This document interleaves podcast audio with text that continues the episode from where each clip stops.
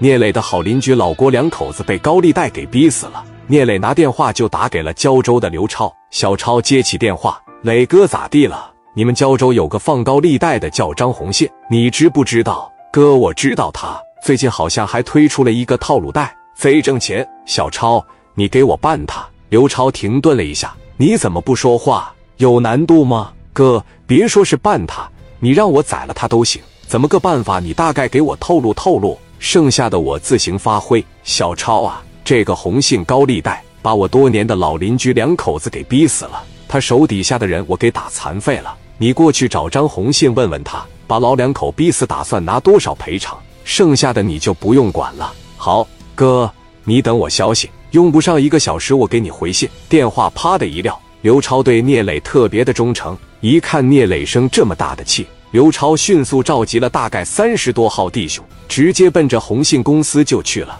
此时的张红信在自己的二层小楼上正喝茶水呢。刘超到门口的时候，从院里出来四五个小弟，一看是刘超来了，往跟前一来，赶紧招呼道：“超哥过来了。”张红信呢？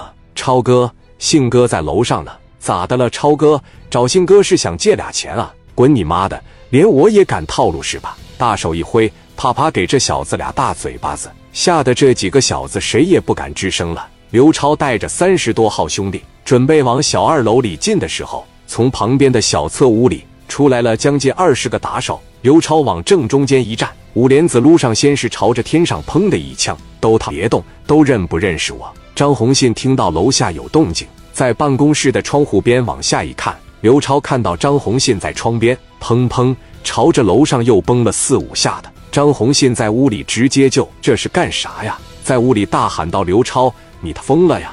刘超不要命的咔咔五连子一顿崩，底下这帮小崽子都下马找了。平时也就是出去要要账，也没见过这么大的阵仗啊！拿个砍刀在这都不敢动弹了。刘超带着十多个兄弟就上楼了。当时张红信在楼上想开窗往下跳，往下面这一看，下面的人直接就往上给崩两下，想下下不去，想跑跑不了，顺势把自己办公桌的抽屉一拉，刚把手枪拿起来。刘超他们就进来了，底下兄弟一看还敢拿枪，手握五莲子，啪的就把张红信手里的枪给打掉了。紧接着赵大腿里子啪的来了一枪，又给腿肚子、肩膀子补了好几枪。张红信双手一举：“超哥，你这是干啥呀？我就是个玩钱的，因为啥打我？你得让我知道啊！咱们无冤无仇，你他是不是太不守道上的规矩了？”